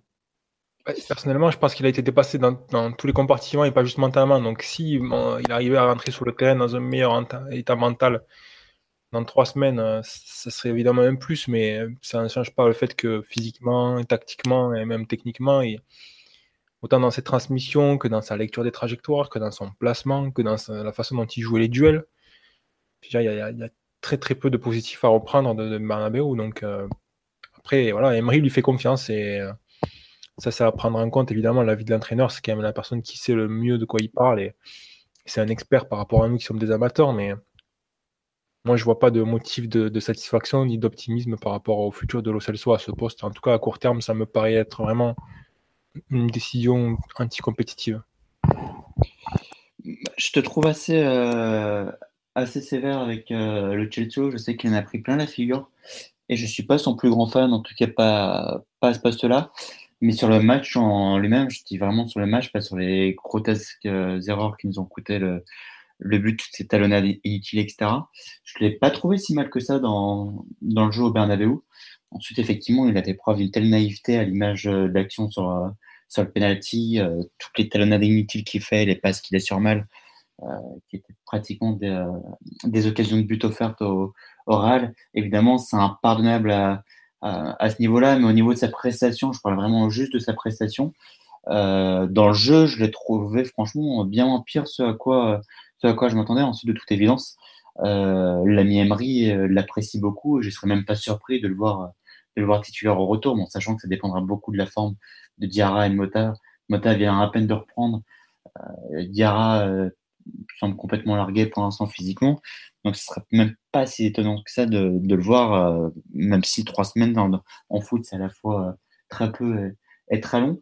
Mais j'ai trouvé les critiques assez sévères, surtout qu'en plus, il joue pas à son poste et que a un responsable du fait que bah, il coûte plus ou moins la défaite, en tout cas le premier but et beaucoup d'erreurs grotesques. Euh, c'est l'homme qui l'a aligné et qui, est Emery en l'occurrence, hein, plus que le joueur, euh, plus, euh, plus que, que le joueur en lui-même. Mais ça, ça c'est clair, Alexis. De toute façon, je pense qu'il faut dissocier la responsabilité de l'entraîneur à mettre un joueur qui est, de mon point de vue, pas apte sur le terrain et ensuite le, la performance du joueur. Pour moi, le, le, match du joueur est complètement défaillant et c'est vraiment une très mauvaise nouvelle pour son équipe pendant 90 minutes. Après, je n'accable pas le joueur parce que, comme je l'avais dit sur le podcast après euh, le match, je pense qu'il faut quand même contextualiser le fait que Lo Celso, c'est un joueur qui est arrivé d'Amérique du Sud et qui n'a même pas eu le temps de s'imposer à son, à son poste original. Qui est arrivé en numéro 10. Euh, il arrive en numéro 10 pour ensuite être relayeur et finir. Euh... Mais qui ne s'est pas imposé ni comme numéro 10 ni comme relayeur et aujourd'hui il se retrouve à jouer titulaire. Euh, Au Bernabeu, il a fait des progrès fous. Il, il, a fait des progrès fous quand même parce que je me rappelle avec Marty cet été, on disait que sa place était plus à, à être prêté à Lille qu'autre chose. Et à l'arrivée, s'il avait été remplaçant Bernabeu et qu'il était entré en jeu, ça m'aurait pas choqué. Ce qui nous choque, c'est qu'il se retrouvé titulaire indiscutable dans un match aussi important qu'au qu Bernabeu, Ryan. Ouais, ouais, non, je suis d'accord. C'est pour ça que je te dis que pour moi, c'est une décision qui qui s'explique uniquement par la confiance de l'entraîneur. Parce que de mon point de vue d'observateur de l'extérieur, ce que je vois, il n'y a, vraiment rien de positif. Les, les, passes étaient des ballons assez souvent rebondis, mal appuyés. Et bon, il y a la talonnade, bon, ça c'est une erreur ponctuelle. Le, niveau du placement, ben, il n'était pas forcément dans les bonnes zones. Physiquement, il, il, a perdu pas mal de duels alors qu'il avait souvent une, situation d'avantage, c'est-à-dire qu'il perdait des, ballons où l'adversaire, on va dire, corrigeait la situation avec de l'intensité. Alors quand c'est certains joueurs comme Casemiro, ça peut se comprendre, mais quand on voit Benzema lui passer devant, c'est voilà, c'est c'est un match défaillant du joueur. Et après voilà, je, moi je l'accable pas parce que je pense que c'est un joueur qui qui d'abord euh, dans la logique des choses devrait quand même avoir de la continuité et s'imposer dans un poste qui lui correspond, savoir soit milieu offensif, soit relayeur, avant d'être mis dans ces, conditions-là. Donc bon, pour recentrer un petit peu le sujet par rapport à Marseille, c'est si on le voit jouer par exemple euh, en relayeur pour les trois prochains matchs, je pense que ça voudra quand même dire pas mal de choses. D'accord. Il euh, y a Omar sur euh, le live qui nous propose, qui nous dit que pensez-vous d'un profil à la check and doy pour faire un saut de qualité cet été? Ah bah, C'est ce qui nous manque, il nous manque un joueur de, de poids qui, qui, aille au contact devant, qui un joueur de duel. Donc je rejoins totalement le, le brillant Omar, ça aurait été une recrue intelligente. Ok, bon alors sur, pour revenir sur, euh, sur l'OM, euh, est-ce qu'il y a quelque chose que vous avez envie de... Tu sembles pas convaincu François par ce que je viens de dire quand même. je, je, te laisse ton avis. Euh, c'est... Euh, voilà, donc pour revenir sur l'OM, est-ce que pour vous ce, sera, ce seront les, les, derniers matchs, enfin surtout le dernier match, parce que c'est le match de championnat il me semble qui arrive en premier, euh, pour faire des tests pour le Real Est-ce que les autres matchs, euh, bon, bah, ce sera, on sera déjà rentré un peu plus dans la gestion ou dans la confirmation de, de ce qu'on va voir sur, sur celui qui arrive le week-end prochain? Bah, De toute façon, François, il en reste pas beaucoup. Est-ce que tu joues deux fois Marseille dimanche Oui, oui mais c'est deux, deux, matchs différents. Ah oui, d'accord. Même l'équipe marseillaise risque d'être différente. Euh... Ah oui, si on fait des essais entre euh, les deux matchs de Marseille. Voilà, donc la, au final, la, la, la, vraie question, c'est est-ce que c'est pas le dernier match, le prochain match qui est finalement le dernier match sur lequel on va pouvoir vraiment faire des, des euh, tirer des, des conclusions, essais. quoi. Ouais, ouais. Des essais, tirer des conclusions surtout.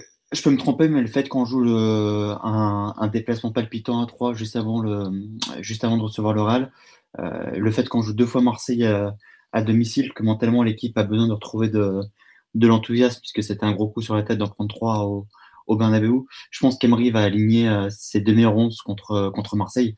Alors ensuite, il y aura peut-être effectivement un, ou deux changements entre les deux matchs, par exemple Mota en 6 ou, ou Diarra à la place de, de Lo Celso, Yori, Kurzawa qui vont qui vont se répartir le temps de jeu. Ça peut être la défense centrale aussi, puisque Emery change tous les trois jours entre euh, Marquinhos, Kipembe et, et, Silva. Donc à l'arrivée, tu vas peut-être te retrouver avec trois changements entre, entre, les, euh, entre les deux matchs, mais ce sera deux 11 enfin, euh, pratiquement, qui seront les, enfin, les, les 14 joueurs qui vont jouer ces deux matchs, c'est les 14 joueurs principaux, quoi, tu vois.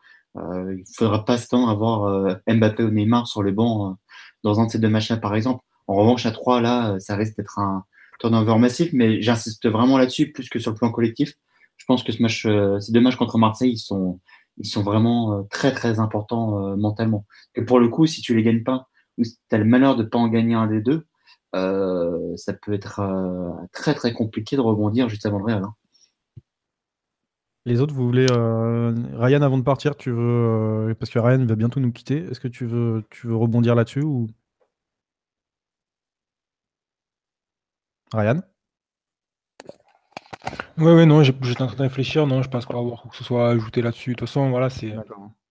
C'est le, volume de match était tellement faible en fait que en termes de, de test c'est compliqué et puis en plus voilà faut, faut quand même euh, ben, pour reprendre les, propos de, de Rabio et de, de, ce qui a été filtré un petit peu dernièrement c'est difficile de d'extrapoler des résultats et des tests qui sont effectués face à des adversaires très modestes en championnat et essayer de les appliquer à des joueurs qui, qui un groupe de joueurs qui, qui voilà qui, qui, appartiennent au dernier euh, dernier palier en termes de talent donc euh, c'est euh, pour, c'est, ça va être difficile je pense c'est vrai qu'au-delà de Marseille je pense pas qu'il y ait, qu'il y ait vraiment une marge pour apprendre des choses quoi.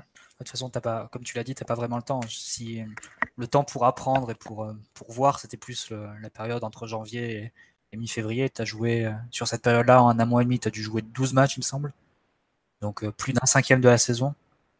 Euh, c'est vraiment sur cette période-là que, que tu as appris des choses nouvelles ou que tu as vu des, choses nouvelles. Entre... Là, maintenant, ça va être vraiment de, de la continuité, peut-être régler des petites choses et, sur un poste ou deux. Mais sinon, effectivement, l'essentiel, on le connaît depuis, on l'a vu depuis janvier et ça risque pas de changer, je pense. Et même, euh, même face à un OM qui, ben, on va passer sur, euh, on, va, on va transiter sur la dernière partie de, ce deuxième chapitre.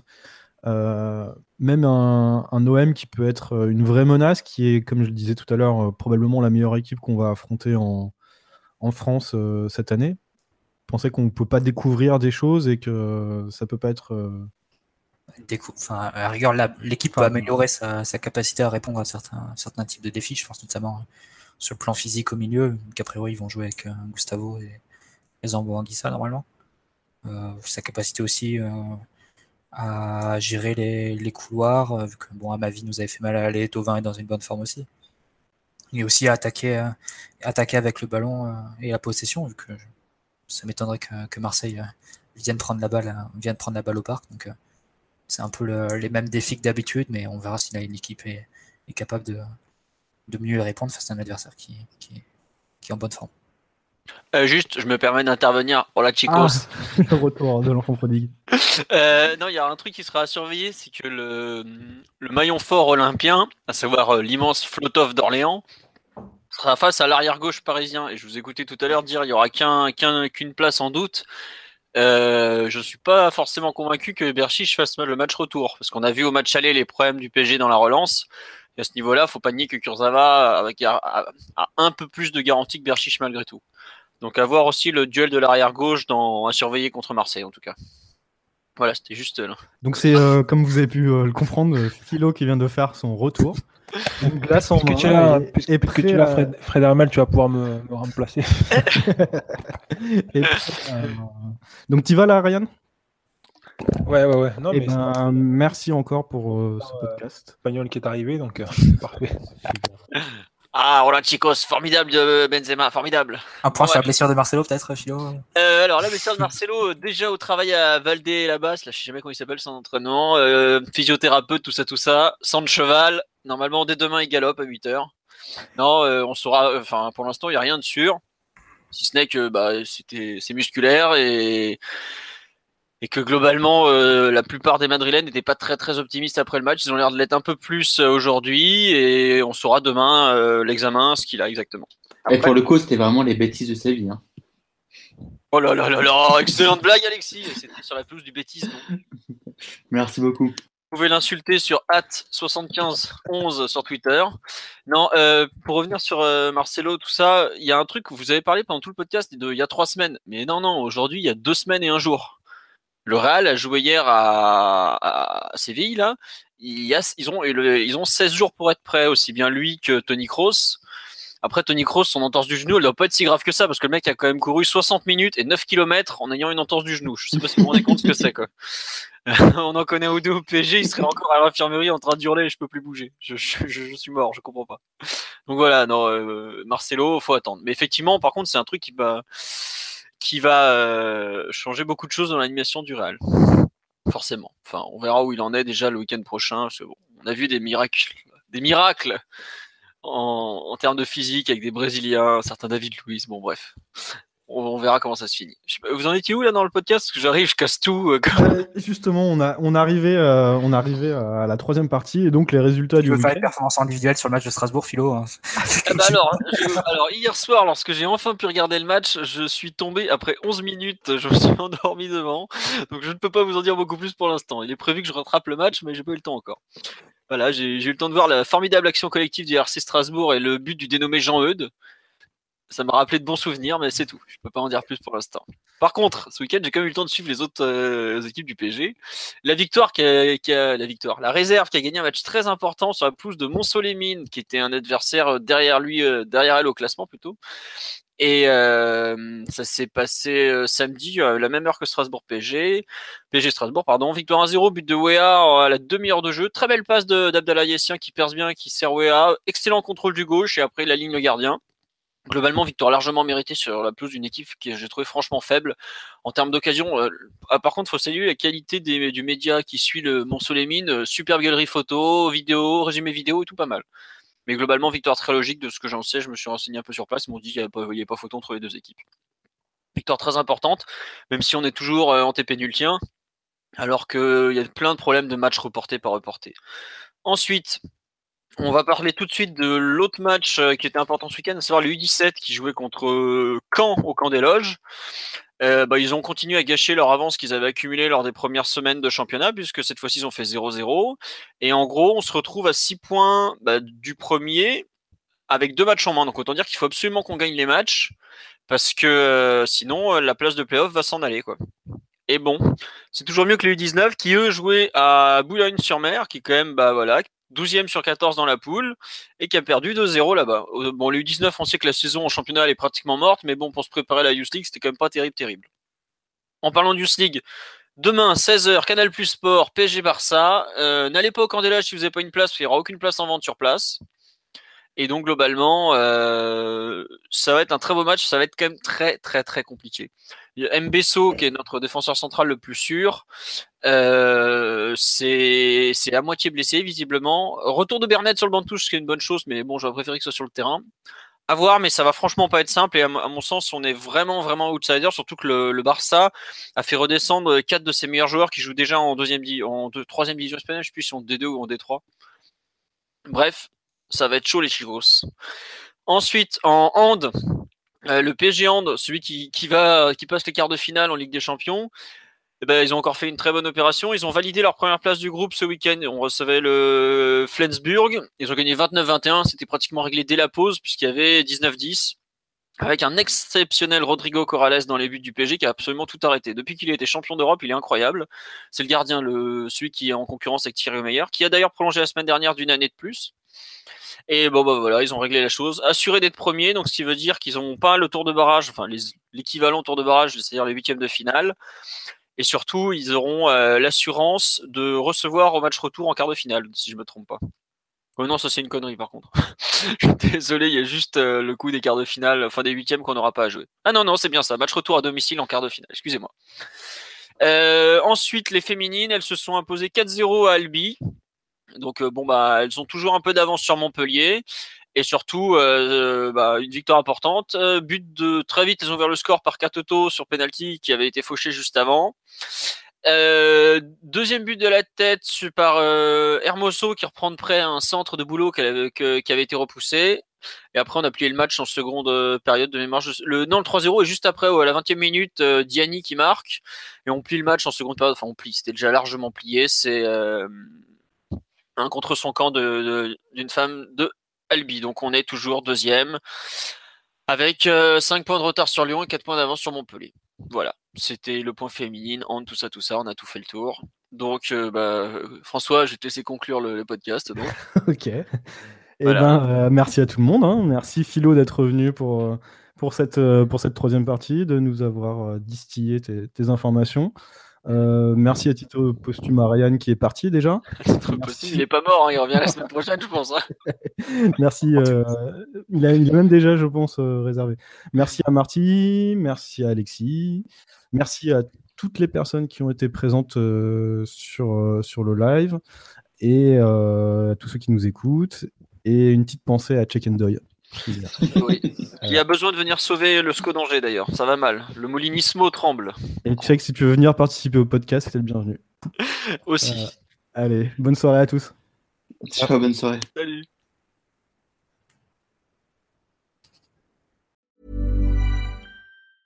Ever catch yourself eating the same flavorless dinner three days in a row? Dreaming of something better? Well, HelloFresh is your guilt-free dream come true, baby. It's me, Kiki Palmer. Let's wake up those taste buds with hot, juicy pecan-crusted chicken or garlic butter shrimp scampi. Mm. Hello Fresh. Stop dreaming of all the delicious possibilities and dig in at HelloFresh.com. Let's get this dinner party started.